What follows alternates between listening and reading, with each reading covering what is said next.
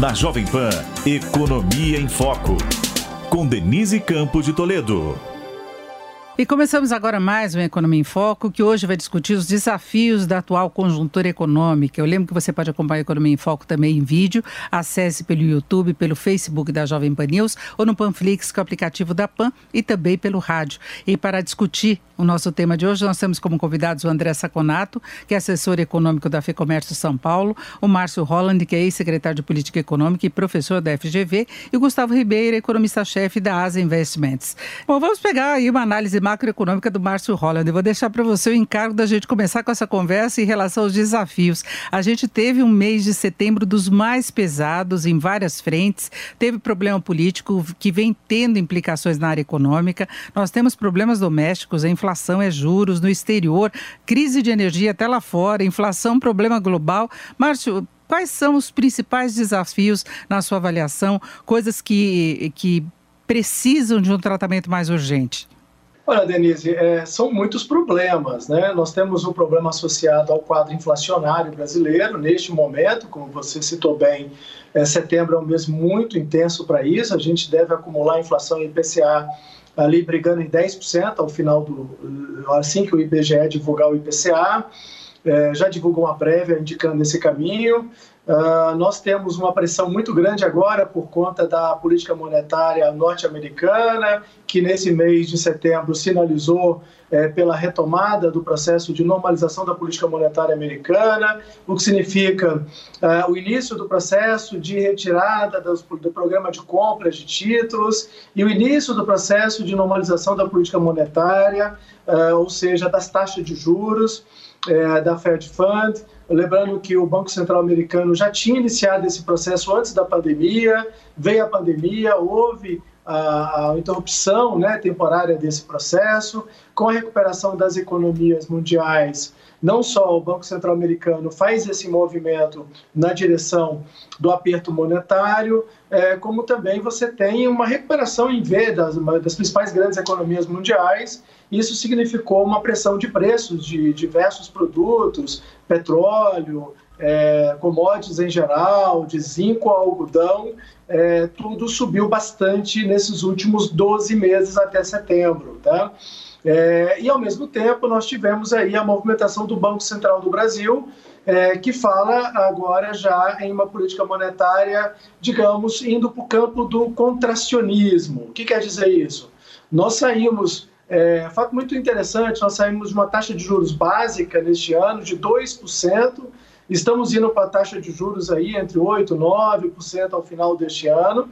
É um aperto monetário muito grande, no início do ano, a gente estava com a taxa real de juros negativa, em torno de 2%, e a gente pode fechar o ano com a taxa real de juros positiva acima da taxa neutra de 3%.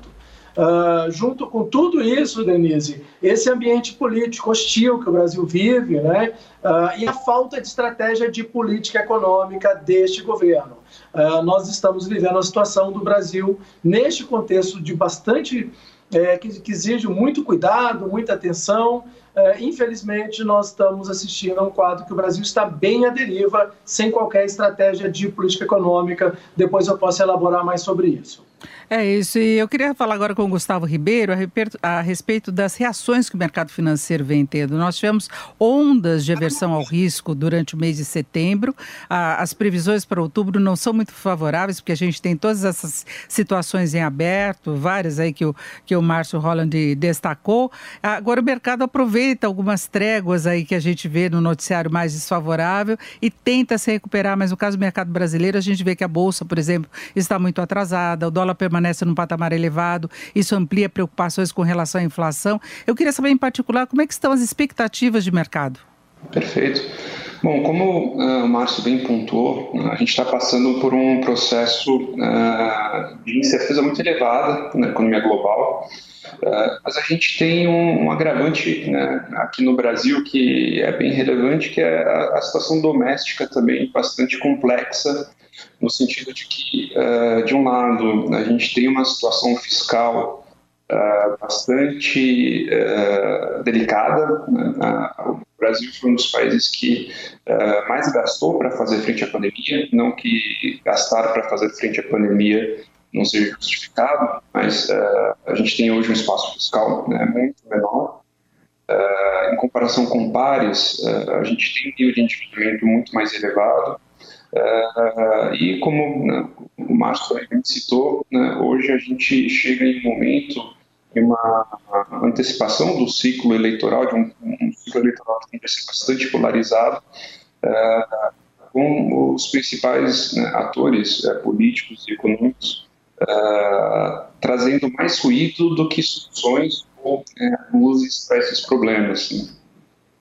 Eu acho que pela primeira vez em muito tempo eu estou um pouco mais pessimista com relação ao estrutural de médio prazo no Brasil, com relação instituições, fiscal, também posso elaborar sobre à frente, uh, do que em, em, ocasiões passadas, mesmo em ocasiões que a gente tinha um nível de juízo também elevado.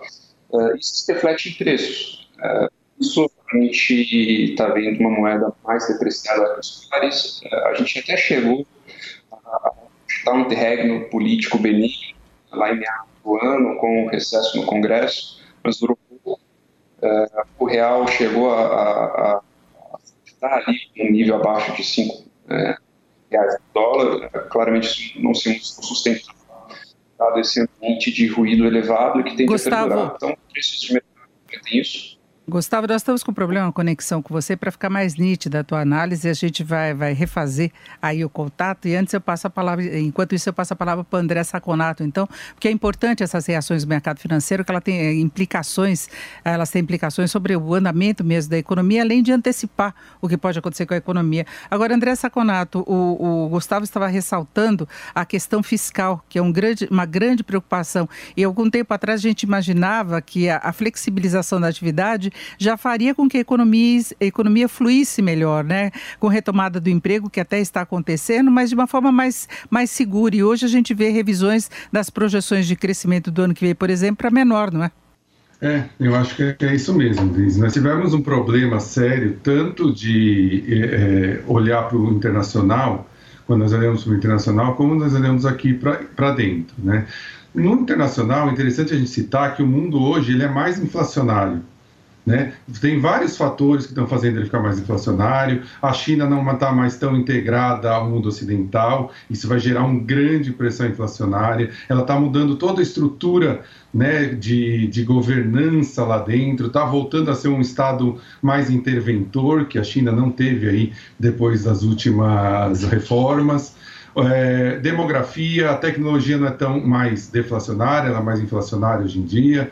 Então, na realidade, é, você tem um cenário externo muito complicado, nós temos um cenário inflacionário também muito complicado aqui dentro. Só alguns dados interessantes: 30% do IPCA está meio reprimido. Né? Se você pega, por exemplo, comunicações, transporte público, educação, ainda está por vir aumentos, porque eles estão em aumentos aí anuais de 3, 4%. Né? Então, nós temos aí é, o câmbio, por exemplo, não tá, o, o canal que faria com que os juros e o câmbio atuassem na inflação está entupido. Nós estamos tendo aumento de juros no Brasil, não tem aumento de juros lá fora, e mesmo assim o câmbio continua alto. Então. É, nós tivemos o primeiro contato também com o Márcio Holland, ah, com, desculpa, com o André Saconato. Márcio? Uh, então, vou jogar para você essa ideia que ele estava falando em relação à inflação, que é um problema global hoje. Só que a gente vê uma leitura, por exemplo, parte do Federal Reserve nos Estados Unidos, de que ainda seria um problema mais temporário. Agora, aqui no Brasil, cada vez mais a gente está vendo que está com um jeitão que não é tão temporário assim, não é? É, é, importante dizer que a situação inflacionária que a gente vive hoje, né, só para colocar um número e mostrar o tamanho e a gravidade dela, a gente está falando de uma inflação de 10% ao ano e a meta, o teto da meta é 5,25, né? Ou seja, nós estamos bem fora do teto da meta. Ela tem duas causas, ela tem uma causa internacional e ela tem uma causa doméstica. A causa internacional é o repique do crescimento mundial. E como eu falei, tudo subiu lá fora, todos os commodities subiram, né? De zinco, algodão, é, de prata a petróleo, gás natural, e subiram muito. O petróleo, para você ter uma ideia, subiu de 30 a 40 dólares o barril há 12 meses atrás para 79, 75 dólares o barril, tá? Não é pouca coisa. Né? Você tem um quadro internacional de desarticulação ainda nas cadeias produtivas, a falta de várias partes, peças, componentes em geral, sensores e por aí vai, é, que compromete a produção econômica mundial e isso, obviamente, encarece por problemas de oferta. Né? Agora, domesticamente, a gente está caprichando também, Denise, para receber essa pressão inflacionária mundial. Tá? A, a instabilidade política é muito grande, isso tensiona os mercados, como nossos colegas estavam falando, o André e o Gustavo. É, nós, nós, estamos vendo um quadro de muita volatilidade dos mercados. O Ibovespa chegou a, 30, a 130 mil pontos, hoje está brigando em 110. É, é um sinal de que o, os agentes econômicos financeiros estão é, aumentando a aversão ao risco ao Brasil né, uh, por conta de várias coisas. Uma delas é o quadro político, a insegurança, a falta de estratégia de política econômica para ancorar as expectativas dos agentes econômicos em geral. Então, não é uma situação fácil e nós, aqui domesticamente, não estamos ancorando essa situação. Eu vou dar um exemplo, Denise, entre outros para você. Tá? Um deles é a agenda com o Congresso Nacional. Afinal, o que a equipe econômica deseja do Congresso Nacional como prioridade uh, até o final do ano que vem?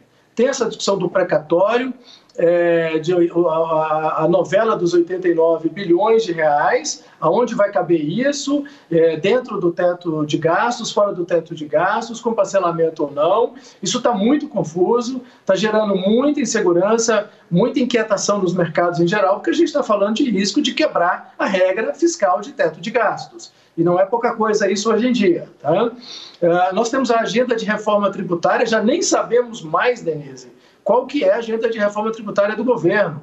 Ele encaminhou uma proposta de reforma é, da PIS e do COFINS, a, a projeto de lei né, 3887, no ano passado, não andou com isso, depois ele levou uma proposta de reforma do imposto de renda que virou uma coxa de retalho que o melhor é esquecer, mas continua discutindo que é importante porque tem que cobrir o Auxílio Brasil, que seria uma medida é um novo programa no lugar do Bolsa Família, aumenta a despesa, mas não sabe de onde vem a receita. É, depois ele manifesta dizendo que acha que está legal a PEC 110. É, traduzindo, a gente não faz ideia qual que é a agenda tributária do governo. É, nós não sabemos mais sobre a reforma administrativa, o andar dela. Ela virou uma coxa de retalho também. Traduzindo, nós estamos realmente numa situação de falta de ancoragem de política e de política econômica num momento tão grave como esse que a gente está precisando. E aí, Denise, cabe ao Banco Central fazer o serviço dele. E quando o Banco Central faz o serviço dele, ele aumenta muito a taxa de juros, contrai a economia e você já sabe as consequências disso. É, a gente vê até o Banco Central tentando ser um pouco mais cauteloso nessa fase de elevação dos juros, sinalizando aí a, a trajetória de voo de aumento de um ponto na taxa Selic a cada reunião, mas claro que isso vai ter consequências, porque ele já indicou que o aumento total pode ser maior. Eu retomo a conversa agora com o André Saconato, que já está de novo com a gente. André, você falava da inflação e o Márcio ressaltou essa questão também dos juros, né? Então são dois fatores que acabam jogando contra o potencial de expansão de consumo e afetando também a economia, não é? Exatamente, Denise. Como o Márcio falou, é, a gente pode perceber que o Banco Central está com uma tarefa muito inglória, né? Na realidade, é, vários canais dessa relação juros e inflação estão entupidos, como eu vinha falando. Primeiro é o câmbio, né? Geralmente se espera que quando o Banco Central aumente tanto os juros assim e o diferencial com os outros países, principalmente os Estados Unidos, fique tão alto, a tendência é que o câmbio se valorizaria e automaticamente ele teria uma influência positiva na inflação. Não está acontecendo. O risco Brasil está tomando parte dessa, desse aumento de juros. As pessoas não têm medo de investir no Brasil. Então, assim, essa diferença não faz com que os dólares venham para cá e aí esse canal do câmbio está entupido.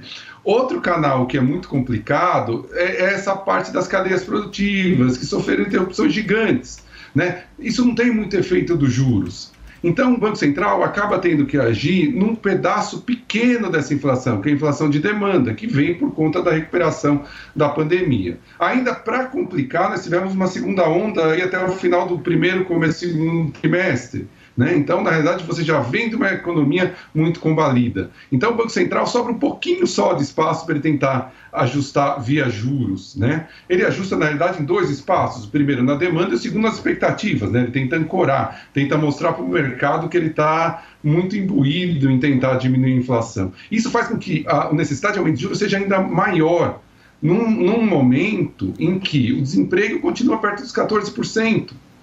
Né? Nós tivemos resultado ontem da PNAD, o emprego aumentou um pouquinho, mas a renda diminuiu e a massa salarial continua estável. Né? Quer dizer, nós temos vários desafios. E de toda essa agenda que o Márcio falou, é, eu tive uma conversa um dia com, com o Perso Arida, né, um economista que a gente admira bastante, e ele falou assim: a grande vantagem do governo, de um governo é saber escolher as batalhas. Né? É, o maior, é a maior qualidade do governo é saber escolher as batalhas. Quando você joga tudo de uma vez, de uma maneira bagunçada no Congresso, sem muita direção, você claramente joga contra a confiabilidade e, e, a, e, a, sustentabilidade do país. Então, somando tudo isso, o Banco Central tem que aumentar demais os juros, e aí acontece o que acontece. As perspectivas do, do crescimento para 2022 já baixaram de 1. É, exatamente. A gente tem várias frentes de atuação do governo que não estão dando muita segurança, né? O Márcio destacou a questão da reforma tributária. A gente vê muito da intenção do governo de buscar brecha no orçamento, dentro das limitações legais, para conseguir ampliar o Bolsa Família, né, com o nome de Auxílio Brasil. E, e, essa, e esse foco principal acaba trazendo preocupações, porque não se vê aquele, aquele compromisso todo com o fiscal, com o ajuste que deveria ocorrer. E eu volto agora a conversar com o Gustavo Ribeiro. Nós tivemos problemas problemas do contato. Vamos ver agora se a gente consegue conferir tua análise, Gustavo, que eu acho que é importante do ponto de vista do mercado financeiro e você também demonstrava preocupação exatamente com esse cenário, não é? Sim, perfeito. Em primeiro lugar, peço desculpas problemas técnicos aqui. É, é, a pandemia ela trouxe muitas facilidades do ponto de vista tecnológico, mas uma complexidade maior é, que acaba gerando esses problemas. Então, desculpas, espero que agora meu áudio esteja ok. Agora está ok. É, mas estava é, obrigado. O que eu estava dizendo, eu acho que eu perdi aqui uma parte do, do, dos colegas, mas eu acho que eu peguei um pouco o, o, o fio da meada. É, eu acho o Banco Central, em primeiro lugar, eu acho que um, um ponto importante a ser colocado é que ele está fazendo o que precisa ser feito, dado o contexto, dado o contexto político, o contexto fiscal, o contexto global. Uh, ele não aumentar juros neste momento provavelmente teria uh, como consequência um custo maior em termos de atividade econômica no momento futuro para desinflacionar a economia. Uh, quando a gente compara o Brasil com outros países, inclusive emergentes, né, o, o, o, que se, o que a gente destaca, o que fica muito claro é que o processo de desancoragem da inflação ele está sendo muito mais presente no Brasil por conta desses ruídos fiscal, fiscais, políticos e assim por diante. Inflação em 2021 está subindo no mundo inteiro, mas expectativas de 2022 estão subindo na magnitude igual está acontecendo aqui no Brasil é, em pouquíssimos lugares do mundo. Né? Pega o México, por exemplo, inflação corrente surpreendendo para cima, expectativas de inflação continuam bastante ancoradas. Outros emergentes a mesma coisa.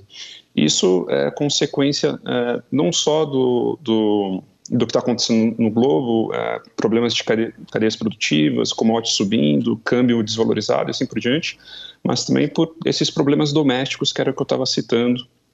É, eu acho que aqui, aqui no ASA, quem acompanha aqui nossa trajetória, há, muitos anos a gente tem uma visão mais otimista, estrutural de médio prazo, de fiscal no Brasil, em outros momentos de ruído elevado, por exemplo, PEC emergencial, PEC de guerra, outros momentos de discussão de se flexibilizar teto de gastos, porque a gente entendia que a partir de 2015 a gente observou um uh, fortalecimento muito importante de instituições, uh, órgãos de controle, TCU, área técnica do Ministério da Economia e assim por diante, que, uh, apesar do nível elevado de ruído, funcionava como uma salvaguarda importante que não deixava a gente sair dos trilhos pela primeira vez desde 2015, 2016, é, o que a gente está vendo é, são sinais ainda preliminares de enfraquecimento dessas instituições. A gente está vendo, a gente viu recentemente um decreto presidencial é, aumentando o IOF de maneira temporária até dezembro desse ano para ser funding é, de um, uma despesa obrigatória, claramente contra a LRF. Uh, a gente está vendo, como mencionado, tentativas de se achar uh, maneiras criativas de uh, fazer frente às necessidades orçamentárias para se criar o Auxílio Brasil. discussão de precatórios, né? a gente está tá flertando com calote, não existe outra palavra, mas parcelamento de pagamentos que foram reconhecidos pela Justiça é calote. É, a solução CNJ, que na minha opinião pessoal era completamente esdrúxula, é, você passar por cima do Congresso, claramente contra o artigo 100 da Constituição.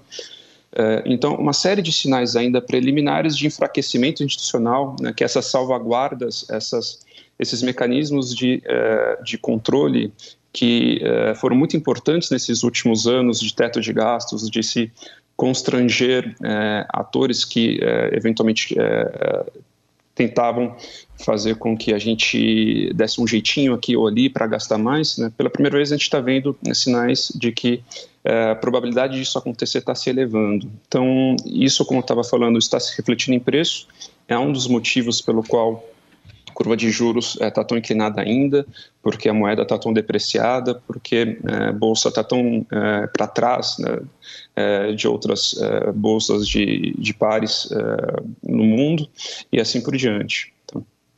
É, e Gustavo, a gente vê que em alguns momentos, né, como nesta sexta-feira, o mercado acaba dando uma trégua no, no, na pressão toda, a bolsa sobe, o dólar cede, mas a gente tem visto que nesses momentos, por exemplo, que o dólar cai, ele continua num patamar mais alto. Então, ele sobe alguns pontos, depois recua um pouquinho, mas ele vai se mantendo num patamar. Agora ele tem essa faixa de resistência acima dos 5,30, 5,35, né? Há pouco tempo se contava com ele na faixa dos 5,20 ou até menos. E enquanto continua essa pressão, a gente tem mais pressão sobre a inflação, reforça esse, esse clima de incerteza, não é?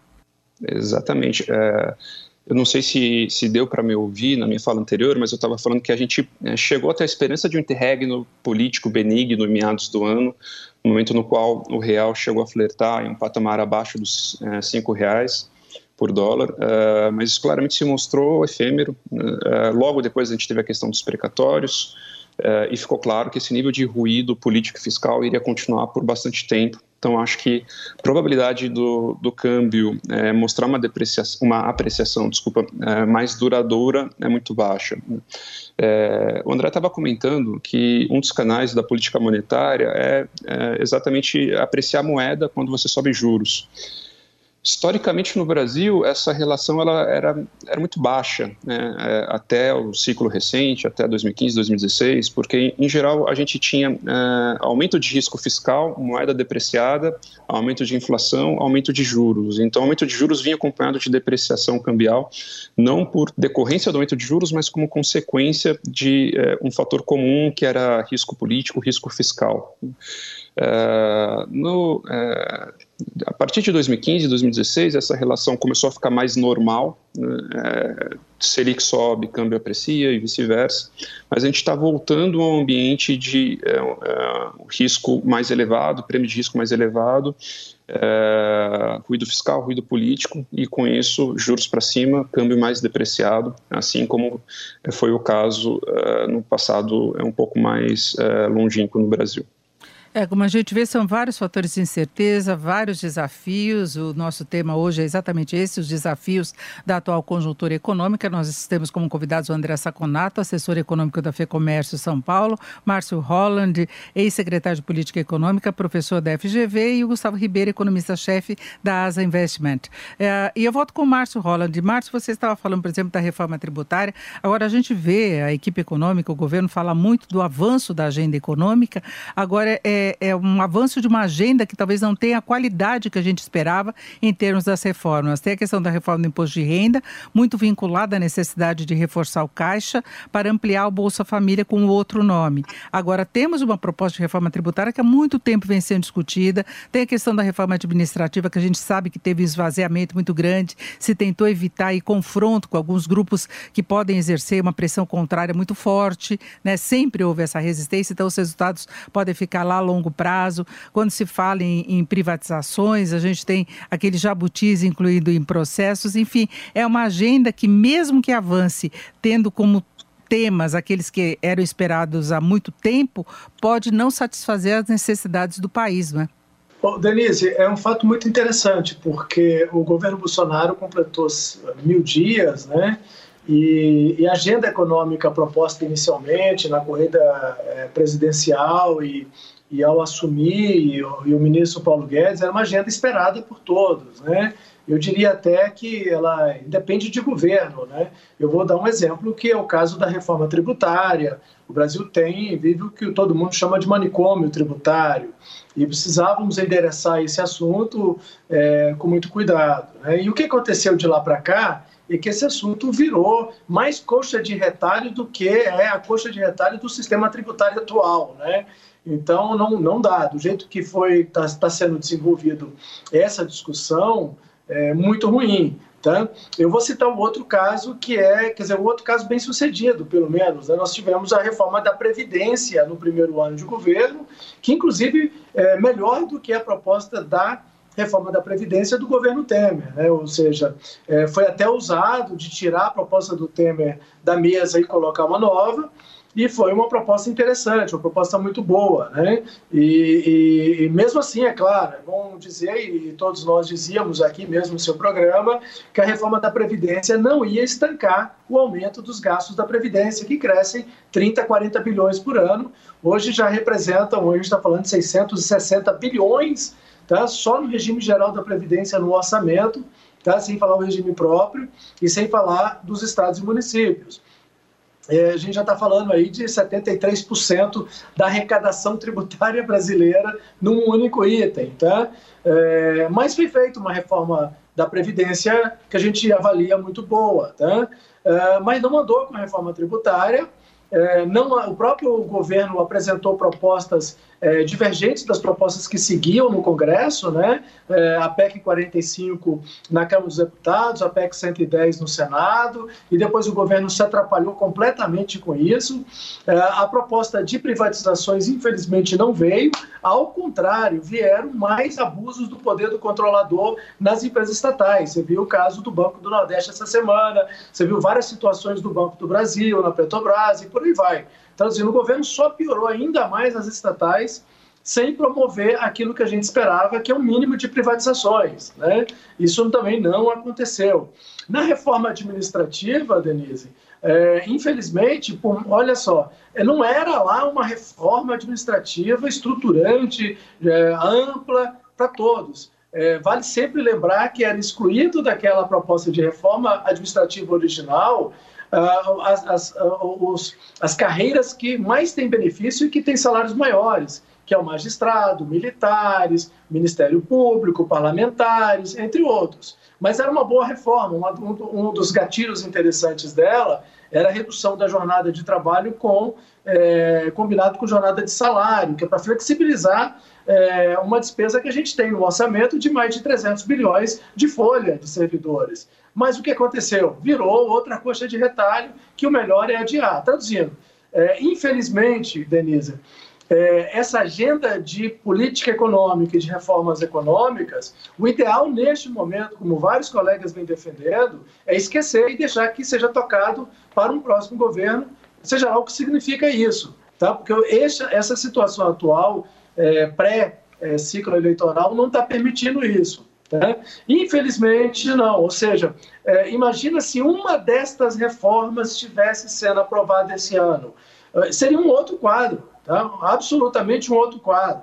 Uh, a situação fiscal brasileira, por mais contraditório que pareça, em termos de indicadores fiscais, está bem melhor agora do que há 12 meses atrás. A dívida bruta do governo central já é de 82%. Tinha gente que falava em 99%, 100% do PIB. Né?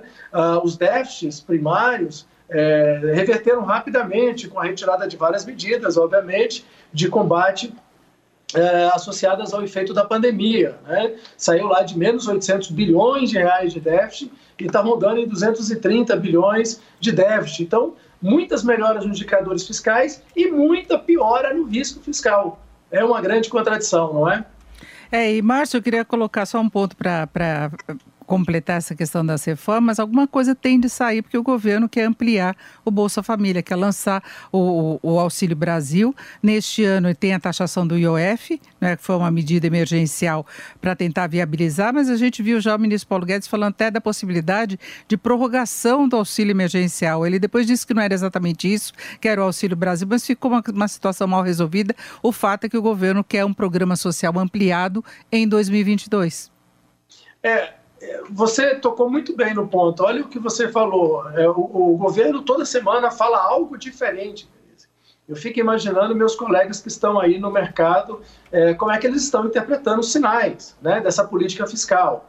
Ora, vamos criar o Auxílio Brasil, que vai ser um Bolsa Família muito maior, vai atingir um, uh, um público maior, vai aumentar o público do Bolsa Família e vamos aumentar a média do benefício per capita de em torno de 180 a 190 reais mensais para 300, né? Mas não diz de onde vem o dinheiro.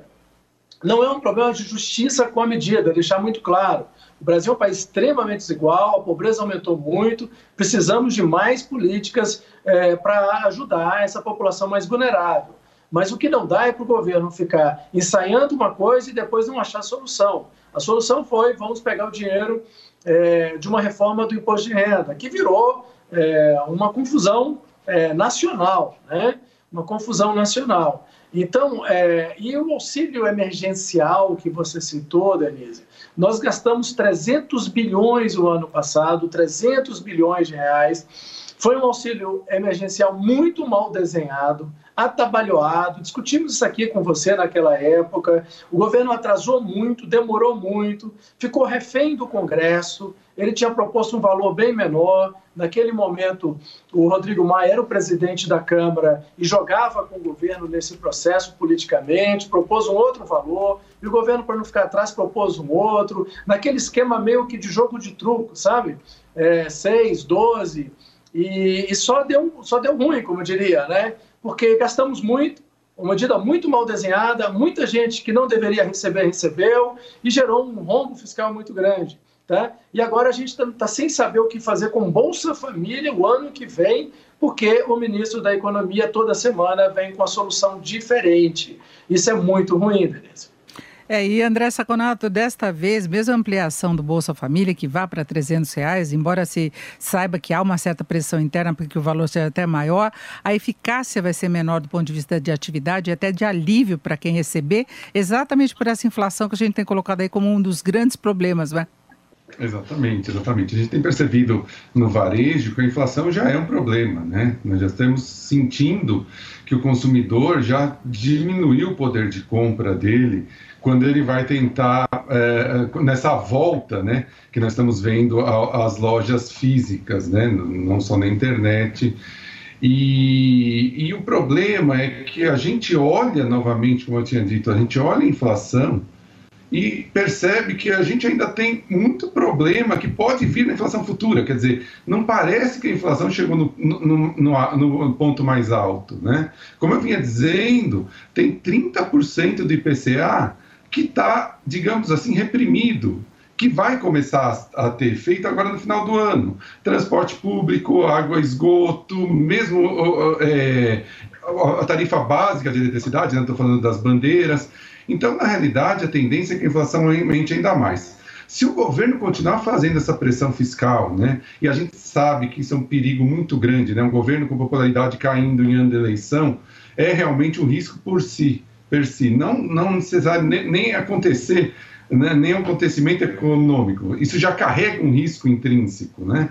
Então, se a gente olha a, a possibilidade de que a inflação vai aumentar ainda mais, o governo pressionando o fiscal, o Banco Central aumentando os juros, mas com pouco espaço para que esses juros façam um efeito direto na inflação, ou seja, tendo que aumentar os juros ainda muito mais para que isso aconteça. E o pior, com a janela internacional se fechando, né, a gente tem que tomar cuidado com isso, porque, como o Márcio falou no começo do programa, já tem alguma, uh, uh, alguns burburinho na direção de tirar os incentivos fiscais da política monetária americana, e a gente viu lá atrás, lá na época que teve os incentivos, na época do, da crise do Lehman Brothers, foram 14 meses que eles levaram para começar a tirar os incentivos, e depois mais 10 para aumentar os juros, ou seja, nós devemos ter aumento de juros americanos no final do ano que vem, começo de 2023. Então, tudo isso leva a uma situação muito complicada e a perspectiva fica muito ruim.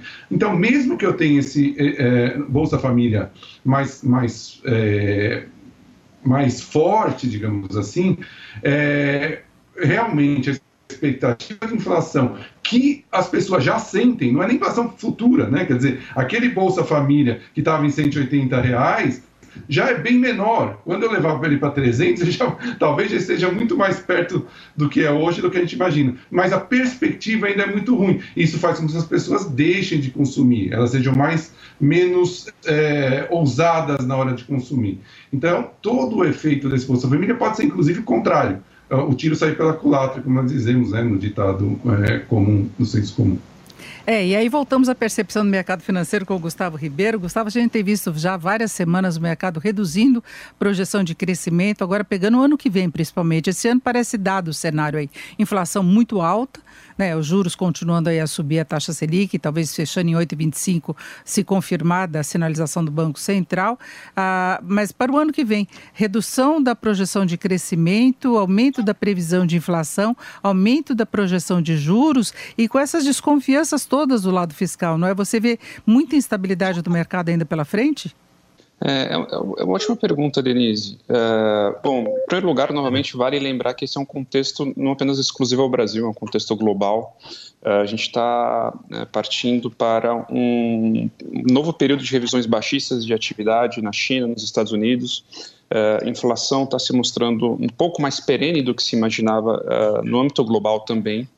Mas aqui no Brasil, por conta da situação doméstica, esses problemas são é, amplificados. É, até pouco tempo atrás, mediana de crescimento para 2022 estava em 2 a 2,5%. Conversando com colegas há três, seis meses atrás, todo mundo falava que balanço de riscos era para cima.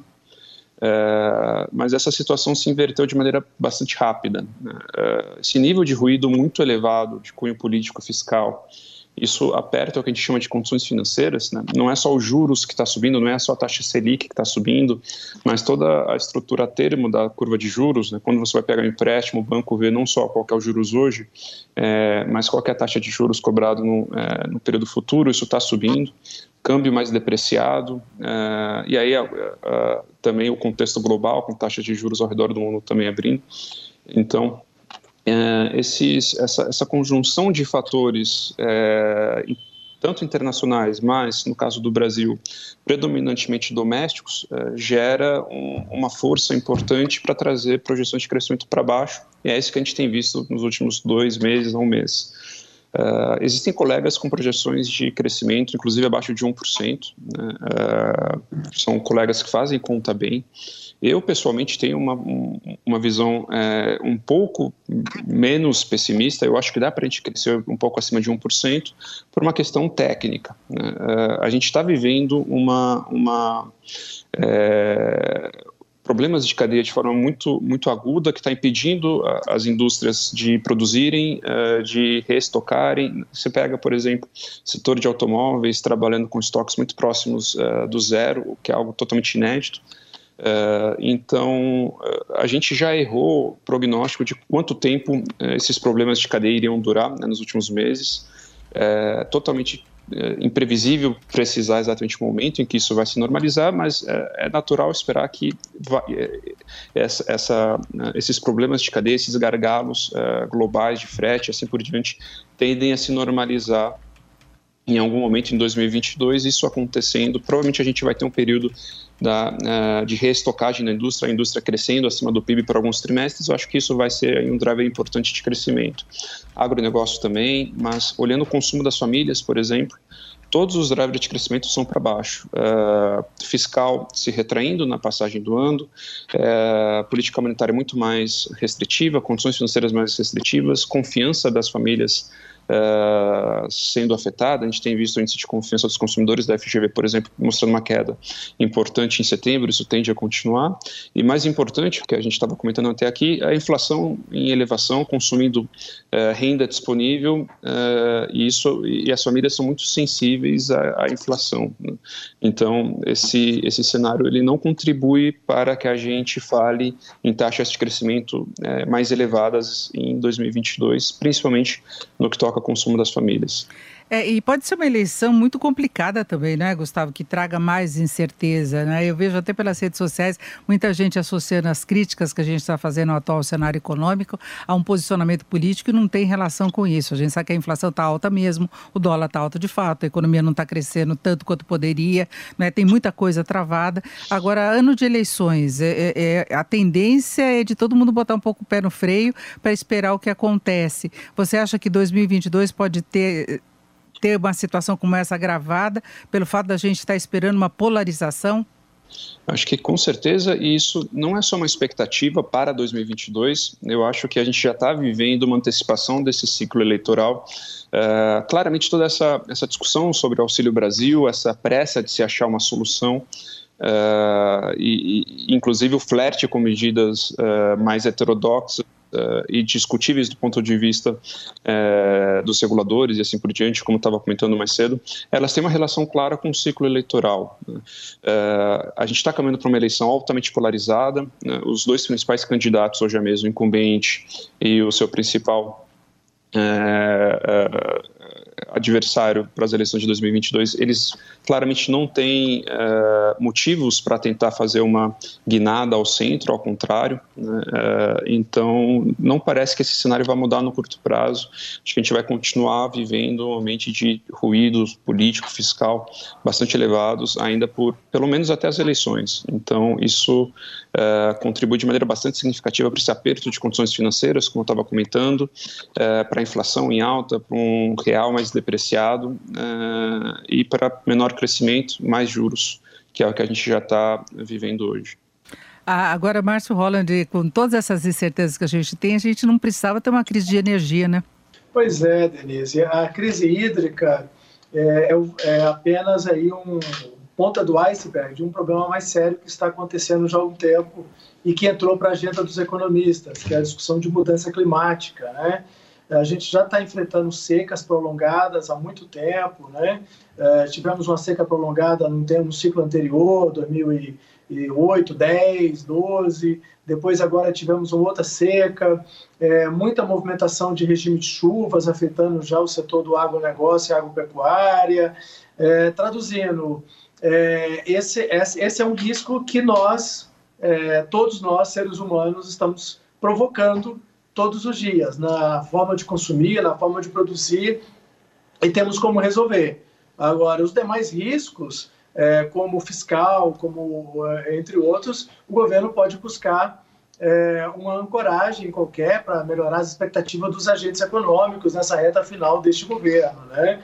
E é isso que nós estamos, que eu acho que estaria demandando agora, né? Acerta os ponteiros aí com o Congresso Nacional, alinha algumas propostas que sejam factíveis nessa reta final é, de governo, dada essa antecipação do risco eleitoral, de, do ciclo de corrida presidencial, alinha alguma coisa para ancorar a confiança dos agentes econômicos, para a gente fazer essa travessia mais tranquila, né, Denise? Porque o que a gente está falando é que ainda tem aí 14 milhões de brasileiros desempregados. Né? A PNAD contínua melhorou na, nesse último trimestre, fechando em julho, né? taxa de desemprego mesmo assim muito alta, de 13,7%, né?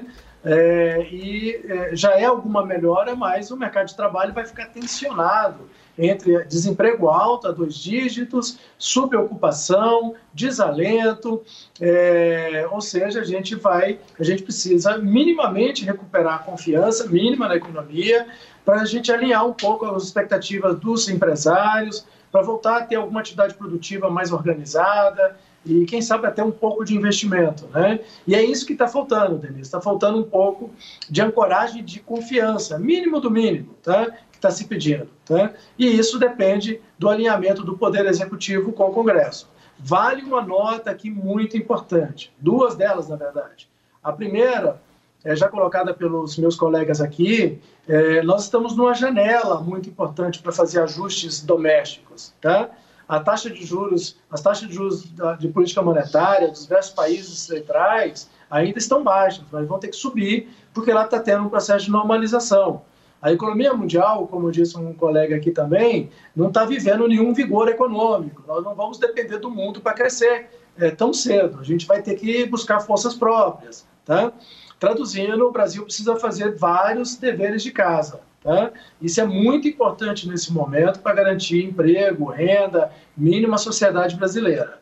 A segunda nota, Denise, para fechar aqui a minha contribuição, é que se você observa, é muito difícil conduzir uma agenda no Congresso quando o próprio presidente da República não está envolvido nela. Em nenhum momento o presidente da República esteve envolvido em agenda econômica com o Congresso Nacional, nem durante a reforma da Previdência. Esse assunto era jogado ao Congresso e o Congresso tratava de resolver isso da melhor forma que ele achava e entendia, o que na maioria das vezes não é bom.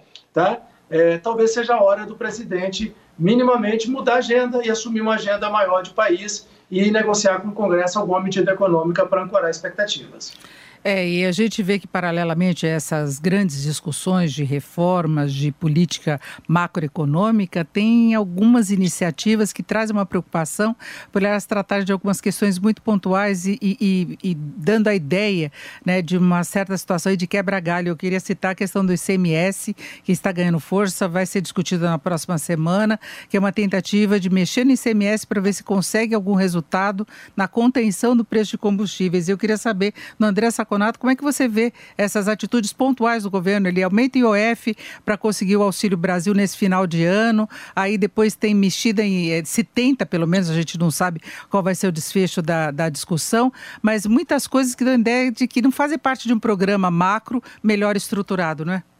É, como eu disse anteriormente, uma das grandes vantagens do governo é que no começo, quando você tem o começo do governo, você saber escolher as batalhas que você vai lutar.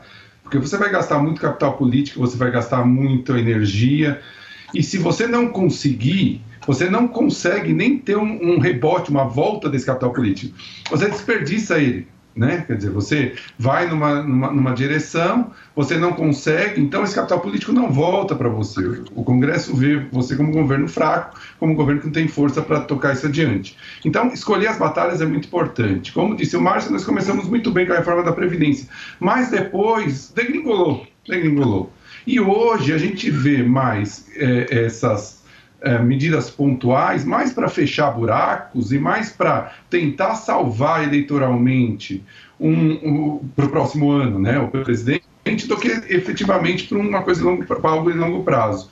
E, Denise, eu queria colocar, até aproveitando que tanto Gustavo como Márcio eles, eles colocaram, eu, eu, nós falamos muito sobre o cenário nacional e ele é bem pessimista. Né? Então, eu sou pessimista ainda mais para 2022. Eu acho que é bem possível a gente cair um crescimento menor que um, porque o cenário internacional ele ainda é muito ruim. Eu vou citar aqui rapidamente alguns fatos que eu acho que a gente tem que levar em consideração quando fazer o cenário. Primeiro, a parte de automóveis. A crise dos semicondutores não vai ser resolvida em 2022. As plantas que estão sendo feitas para resolver o problema da dependência de Taiwan só vão começar a funcionar no final de 2022. Hoje, uma empresa pequena que pede um semicondutor, uma remessa semicondutor, tem um prazo de entrega de 54 semanas. Olha que absurdo. Eu peço hoje e recebo em setembro de 2022. É, obviamente, isso não vale para as empresas mas para empresas pequenas, eu conheço empresários que fazem, me falaram isso, é, que eles estão pedindo. A crise de energia na China é muito séria.